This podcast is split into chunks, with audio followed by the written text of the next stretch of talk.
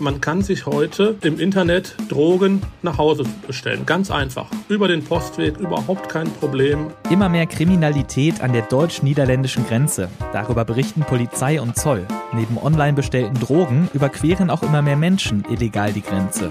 Im Podcast sprechen wir heute über die Gründe. Mein Name ist Sebastian Stachorer. Schön, dass ihr dabei seid. Rheinische Post Aufwacher. News aus NRW und dem Rest der Welt. Heute ist Dienstag, der 12. Januar 2021. Seit gestern läuft unser Aufwacher Relaunch und wir haben sehr viele Rückmeldungen von euch dazu bekommen per Mail an aufwacher.rp-online.de. Vielen Dank dafür. Jan Berndt zum Beispiel schreibt, herzlichen Dank für Ihre großartige Arbeit rund um den Podcast. Ihr Werk ist zum Bestandteil meines Alltags geworden und ich fühle mich nach dem Hören sowohl überregional als auch regional bestens informiert. Weiter so. Und das ist natürlich eine Nachricht, die wir uns schöner sie nicht hätten wünschen können. Vielen Dank, Jan Berndt. Morakene schreibt uns zum neuen Bonn-Aufwacher. Ich finde den Podcast super gemacht. Man bekommt wichtige Informationen über Bonn und die Region kurz und knackig. Auf Twitter schreibt Pepe der Elo mit dem Handle @phaus, das neue Intro für den Aufwacher gefällt mir sehr gut. Und Petra hat sich bei uns für unsere Zitat Bemühungen, Optimierung, Änderung des Aufwachers bedankt und hat auch einen Vorschlag. Ich würde es begrüßen, erst das Wichtigste und Aktuellste am Anfang zu bringen, dann ein Interview und zum Schluss das Wetter. Dann kann ich erst das Wichtige erfahren und später in Ruhe den Rest hören. Vielen Dank, Petra. Wie seht ihr das denn? Sollen wir den Nachrichtenblock an den Anfang des Aufwachers stellen? Falls ihr dazu oder auch sonst eine Meinung zum Aufwacher habt, dann schreibt uns an aufwacher.rp-online.de. Und jetzt zu unseren Themen heute. Zunächst blicken wir auf die deutsch-niederländische Grenze. Die Polizei hat dort in den letzten Jahren mehr illegale Grenzübertritte festgestellt und die Bundeszollverwaltung macht sich Sorgen über den Drogenhandel. RP-Chefreporter Christian Schwertfeger schreibt für die Rheinische Post über das Thema und berichtet uns heute im Aufwacher davon. Hallo Christian. Hallo, grüß dich. Was bedeutet denn der Begriff illegale Grenzüberschreitungen überhaupt? Illegale Grenzüberschreitung bedeutet eigentlich schon das, äh, was du auch gerade gesagt hast. Also Leute, die sich nicht in Nordrhein-Westfalen beziehungsweise in Deutschland aufhalten dürfen, die vor allen Dingen über die niederländische Grenze, äh, die belgische Grenze nach Deutschland einreisen und einfach nicht hier sein dürfen. Was sind das so für Leute? Also wenn ich an, äh, an die Grenze denke, denke ich irgendwie an EU-Freizügigkeit und dass ja im Prinzip viele Menschen einfach so die Grenze passieren dürfen. Wer ist denn davon ausgenommen? Ja, äh, es handelt sich unter anderem auch natürlich um äh, Flüchtlinge, die den Weg über äh, die Niederlande äh, nach Deutschland suchen die sich hier nicht aufhalten dürfen. Es handelt sich aber auch um Kriminelle, äh, die auch vielleicht europaweit äh, gesucht werden und auch um äh, Terroristen, weil nach wie vor ist die Gefahr von Anschlägen äh, durch den islamischen Terrorismus äh, in Nordrhein-Westfalen äh, natürlich in ganz Deutschland sehr hoch. Und die Anzahl solcher illegaler Grenzüberschreitungen ist jetzt also gestiegen in den letzten Jahren? Genau, ähm, von 2017 bis 2019 von 1600 auf 2500.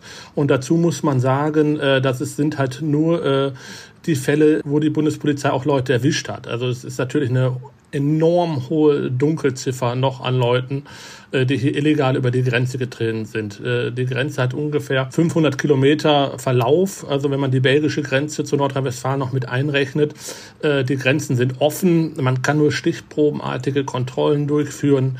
Dementsprechend hoch ist die Dunkelziffer. Wie hoch sie genau ist, können die Polizisten allerdings nicht taxieren. Das wäre unseriös. Welche Gründe gibt es denn dafür, dass diese Zahlen ansteigen? Die Polizei bzw. die Bundespolizei, die für den Grenzschutz zuständig ist, hat äh, seit 2017 die Kontrollen ähm, massiv erhöht, also im Rahmen ihrer Möglichkeiten. Das könnte sicherlich deutlich ausgebaut äh, werden. Allerdings fehlen dazu Kapazitäten. Und ich bin mir sicher, äh, wenn noch mehr kontrolliert werden würde, äh, würden auch noch mehr äh, Straftaten diesbezüglich aufgedeckt werden. Heißt, es gibt da auch wieder dieses Problem, wir haben jetzt zwar gestiegene Zahlen einerseits, aber so richtig klar ist es nicht, ob das Phänomen häufiger geworden ist oder ob das einfach daran liegt, dass schon mehr kontrolliert wird, wenn ich das richtig verstehe. Genau, das kann man nicht genau sagen. Eine andere Sorge, die da an der Grenze ist, ist der Drogenhandel. Da sagt die Bundeszollverwaltung, der Onlinehandel entwickelt sich rasant. Da musste ich kurz an die Netflix-Serie How to Sell Drugs Online Fast denken. Da betreibt Janin Schüler aus seinem Kinderzimmer heraus einen europaweiten Drogenversand über das Darknet und er versendet dann sein, die Bestellungen einfach, indem er das in so kleine äh, Briefumschläge packt und dann in die Briefkästen ein paar Dörfer weiterwirft. Kann ich mir das so in der Realität auch vorstellen? Absolut. Das äh, funktioniert wahrscheinlich, äh, nicht nur wahrscheinlich, es funktioniert in Teilen exakt genau so. Und äh, die Serie hat sich sicherlich auch die Realität als Vorbild genommen. Über Ähnliches habe ich schon 2015, 2016 auch für die Rheinische Post äh, berichtet. Das ist ein Riesenproblem. Man kann sich heute im Internet Drogen nach Hause bestellen. Ganz einfach. Über den Postweg, überhaupt kein Problem. Äh, für die äh, Dealer, sage ich jetzt mal in Anführungsstrichen, äh, ist das Risiko, dabei erwischt zu werden, geringer, als wenn man die Sachen selbst über die Grenze bringt. Die Polizei hat eigentlich so gut wie kaum eine Möglichkeit, an die Drogen zu kommen. Da wird die Infrastruktur der Deutschen Post genutzt, ausgenutzt. Die Deutsche Post kann ja auch nicht jedes Paket öffnen. Die können auch nicht immer mit Hunden reingehen. Ich sage jetzt mal, da sind die schon relativ clever und ausgebufft, äh, die Kriminellen. Die Polizei und der Zoll fordern auch mehr Unterstützung und sagen, wir kommen hier nicht so zurecht damit, wir müssten irgendwie mehr kontrollieren und mehr machen. Und du hast auch berichtet ähm, und darüber geschrieben, wie schlecht eigentlich die Infrastruktur gerade beim Zoll ist. Kannst du da ein bisschen erklären, was da das Problem ist? Äh, die Grenze ist löchrig wie ein Schweizer Käse. Also das nutzen die Kriminellen auch aus. Äh, man kann nur punktuell kontrollieren. Allerdings ist es teilweise so, äh, heißt es beim Zoll, dass ich versuche es mal ganz einfach zu sagen, äh, ein Streifenwagen des Zolls entdeckt im Grenzraum verdächtige Personen. So, ähm, die hauen ab. Der Streifenwagen kann denen nicht allen folgen die verschwinden dann, weil der Zoll dann auch nicht eine richtige Befehlskette hat, an wen er sich wenden soll. Wer soll die weiterverfolgen? Äh, den Leuten in Streifenwagen werden dann keine Informationen aus der Leitstelle an die Hand gegeben. Es wird keine Unterstützung weitergegeben. Also das ist ziemlich konfus. Also äh, ich bin da selber, äh, war da selber erschrocken, als ich das gehört habe, wie einfach es ist, äh, an der Grenze doch äh, den Sicherheitsbehörden dort zu entkommen das kann man den Leuten, also dem Zoll und auch der Bundespolizei absolut nicht zum Vorwurf machen. Ähm, der Bereich ist in den letzten Jahren, Jahrzehnten äh, systematisch kaputt gespart worden. Ich wollte sagen, es klingt auch so ein bisschen nach ähm, einem politischen Problem, weil das ja wahrscheinlich sind ja Behörden und die haben entsprechende Vorgaben, die ja politisch auch steuerbar sind oder wo Politik zumindest Einfluss drauf nehmen kann. Wie ist denn so die politische Situation da? Also Genau, also aus den ähm, äh, Wahlkreisen äh, die unmittelbar in den Grenzraum reinspielen. Ähm, die sehen natürlich auch die zunehmende Kriminalität in dem Bereich mit äh, großer Sorge und die wünschen sich, dass die vor allen Dingen von Seiten der niederländischen Polizei vielleicht auch mehr passiert, dass die deutschen Behörden noch besser, viel besser mit äh, den niederländischen äh, Behörden zusammenarbeiten.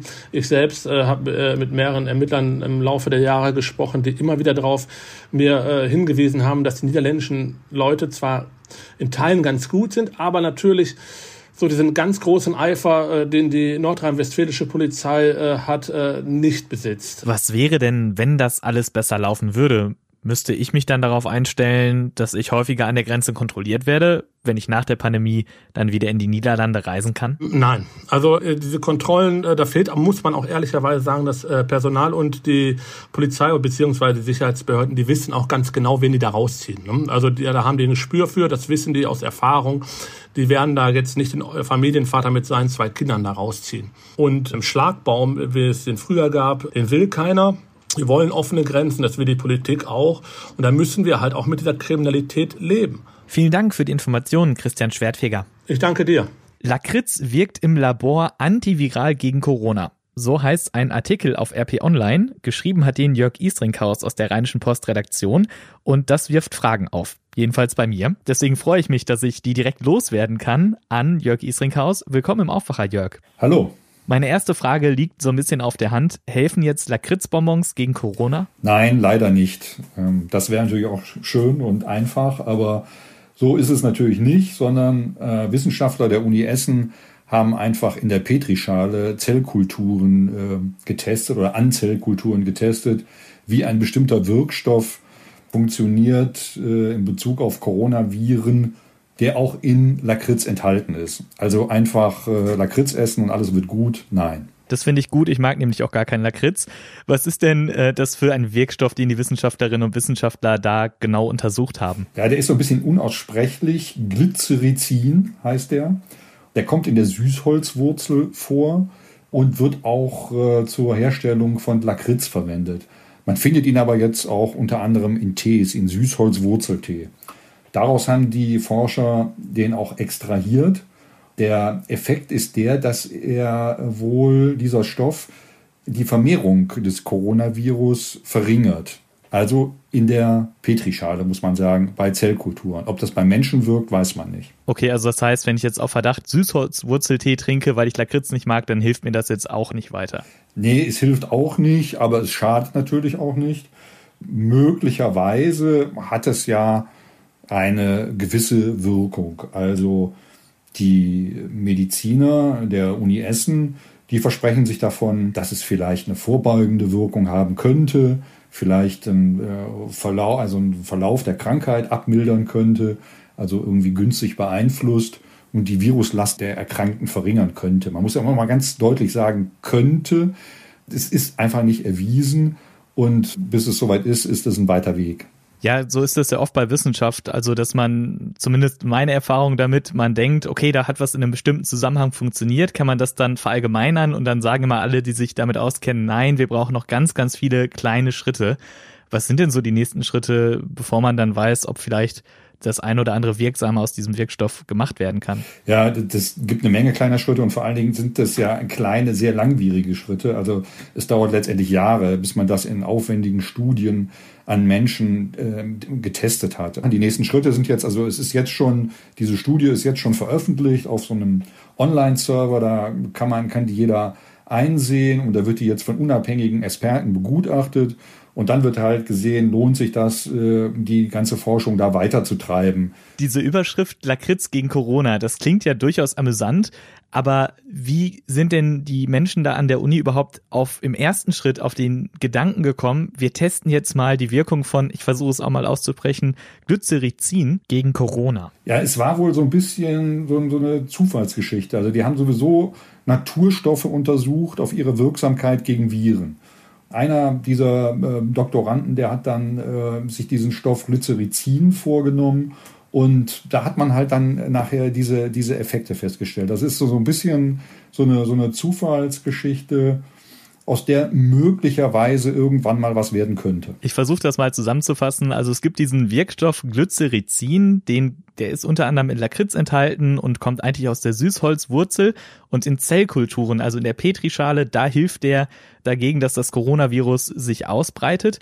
Ob das aber auch bei der Prävention hilft oder ob das irgendwann mal zur Behandlung von Krankheiten, die durch das Coronavirus ausgelöst werden kann, benutzt werden kann, dafür brauchen wir erst noch viele weitere Untersuchungen. Ganz genau. Man muss vor allen Dingen jetzt, äh, bevor man jetzt jetzt losläuft und äh, sich jede Menge Lakritz kauft oder Süßholzwurzeltee, bedenken, äh, dass dieser Stoff auch negative Eigenschaften hat. Also man sollte gewisse Tagesmengen von äh, Lakritz und wahrscheinlich auch Süßholzwurzeltee nicht überschreiten. Also bei Lakritz wird zum Beispiel eine Tagesdosis von maximal 100 Milligramm empfohlen, denn ähm, diese, diese, dieser Stoff erhöht auch den Blutdruck. Das für Menschen, die sowieso an erhöhtem Blutdruck leiden, ist das ungesund.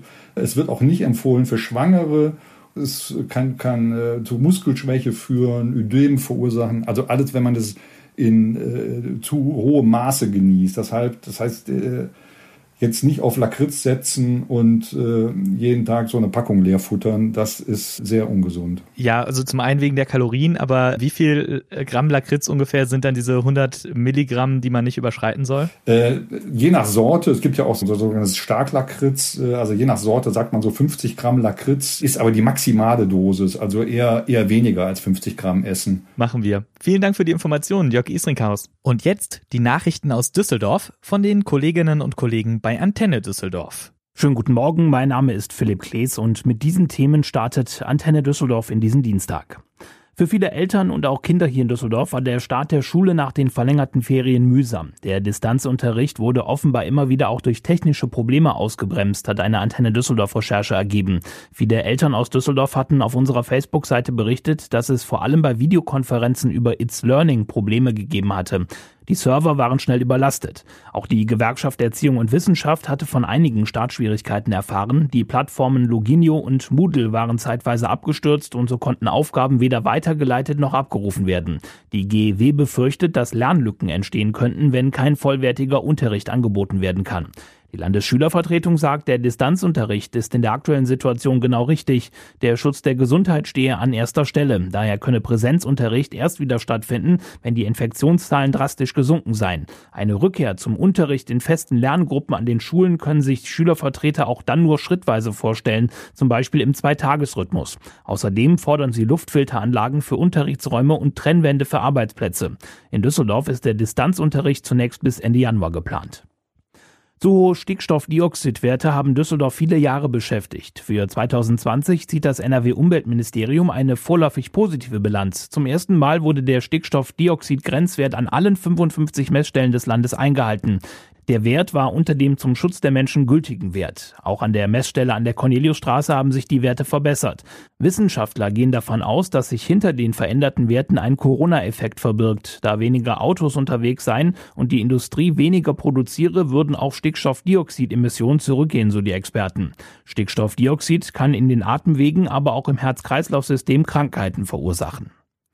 Wegen des verlängerten Lockdowns bieten viele Geschäfte in Düsseldorf einen Abholservice an, jetzt auch die Stadtbüchereien. Online, telefonisch oder via Mail können bis zu fünf Bücher oder Filme ausgeliehen werden. Auch eine Rückgabe ist möglich. Der Service wird aktuell an sechs Standorten angeboten, unter anderem am Hauptbahnhof in Bilk und in Gerresheim. Auch wer das aktuell nicht nutzen will oder kann, muss sich keine Sorgen machen. Die Frist für ausgeliehene Medien wurde für alle bis zum 31. März verlängert. Die Siegesserie der Fortuna ist nach fünf gewonnenen Spielen in Folge am Abend gerissen. In einem Spiel ohne viele Chancen holte die Fortuna in Braunschweig ein 0 zu 0 unentschieden. Torwart Florian Kastenmeier fasste das Spiel so zusammen. Wir haben es richtig gut gemacht, standen kompakt, haben wenig zugelassen. Wir hatten eine Chance, die haben wir nicht genutzt. Konnten leider nicht mehr rausspielen, war ein schwieriger Platz auch. Am Ende steht die Null hinten, das ist das Wichtigste. Den Punkt nehmen wir jetzt mit und dann äh, gucken wir weiter. Abwehrspieler Kevin Danso kann mit einem Punkt auch leben und glaubt an weitere Erfolge der Fortuna einfach die Kompaktheit, dass wir gehabt haben und die letzten Spiele auch sehr gut defensiv gespielt und das weitermachen und dann noch mehr Chancen kreieren und wir machen dann unsere Tore und ich glaube, wenn wir das weitermachen, werden die nächsten drei Spiele auch sehr gut für uns. In der Tabelle bleibt die Fortuna Fünfter mit drei Punkten Rückstand auf die Spitze. Am kommenden Samstag geht es mit dem Auswärtsspiel in Aue weiter. Auch dieses Spiel übertragen wir wie gewohnt live. Die DEG hat am Abend den ersten Heimsieg der neuen Saison eingefahren. Nach zwei Niederlagen bei den ersten beiden Auftritten im heimischen Dom gab es einen 5 zu 4 Sieg nach Verlängerung gegen die Eisbären Berlin. Siegtorschütze Maxi Kammerer war nach dem Spiel besonders von der Moral der Mannschaft begeistert. Nach dem ersten Drittel lag das Team noch mit 1 zu 3 hinten. Ja, sind natürlich sehr froh, dass wir mit zwei Punkten aus dem Spiel gehen, weil wir wissen alle, dass Berlin eine Top-Mannschaft hat, die wir auch oben mitspielen werden und ja, jeder Punkt ist wichtig dieses Jahr und jetzt sind wir froh mit zwei Punkten und hoffen natürlich, dass wir in Wolfsburg die nächsten Punkte einfahren. Mit zehn Punkten nach sechs Spielen liegt die DEG auf dem vierten Tabellenplatz der Nordgruppe der deutschen Eishockey-Liga. Morgen spielt die DEG auswärts in Wolfsburg. Die Antenne Düsseldorf Nachrichten nicht nur im Radio, sondern jederzeit auch online auf unserer Homepage antennedüsseldorf.de. Vielen Dank. Und jetzt das, was heute noch wichtig wird. Die Impfzentren in NRW sollen im Februar ihren Betrieb starten. Die Vergabe von Terminen beginnt am 25. Januar, also übernächste Woche Montag. Diese Information hat die Rheinische Post gestern Abend als erste veröffentlicht. Bis zum Samstag davor, also bis zum 23. Januar, bekommen alle über 80-Jährigen einen Informationsbrief. Diese Gruppe kann sich als erste regulär impfen lassen. Der NRW-Landtag kommt heute zu einer Sondersitzung zusammen. Die Abgeordneten sprechen über die Maßnahmen des neuen Corona-Lockdowns. NRW weicht in einigen Punkten von den Bund-Länder-Beschlüssen ab. So gelten die Kontaktbeschränkungen etwa nur im öffentlichen Raum, nicht aber im privaten Bereich.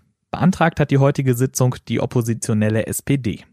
Im amerikanischen Kongress wird heute über eine Resolution der Demokraten abgestimmt. Sie wollen damit Vizepräsident Mike Pence auffordern, Präsident Donald Trump nach dem 25. Verfassungszusatz seines Amtes zu entheben. Weigere sich Pence, werde der Kongress über das Impeachment abstimmen. Ein solches Impeachment ist ähnlich einer Anklage vor Gericht. Trump würde damit angeklagt, dem Mob, der am 6. Januar das Parlamentsgebäude gestürmt und einen Polizisten getötet hatte, zu diesen Taten angestachelt zu haben. Die Demokraten haben eine Mehrheit im US-Kongress. Und Fußball ist heute auch noch. Bayer Leverkusen trifft in der zweiten Runde des DFB-Pokal auf Eintracht Frankfurt. Anstoß ist um 20.45 Uhr. Zum Schluss noch der Blick aufs Wetter. Es bleibt den ganzen Tag über bewölkt. Ab und zu kann es auch regnen bei Temperaturen von 5 bis 8 Grad. Für morgen meldet der Deutsche Wetterdienst ebenfalls Wolken. Im Rheinland bleibt es aber meist trocken. Dazu 4 bis 6 Grad. Das war der Aufwacher vom 12. Januar 2021. Ich bin Sebastian Stachorer. Vielen Dank fürs Zuhören. Ich freue mich, wenn ihr uns euren Freundinnen und Freunden weiterempfehlt und wir hören uns morgen wieder. Bis dahin, macht's gut. Mehr Nachrichten aus NRW gibt's jederzeit auf RP Online. rp-online.de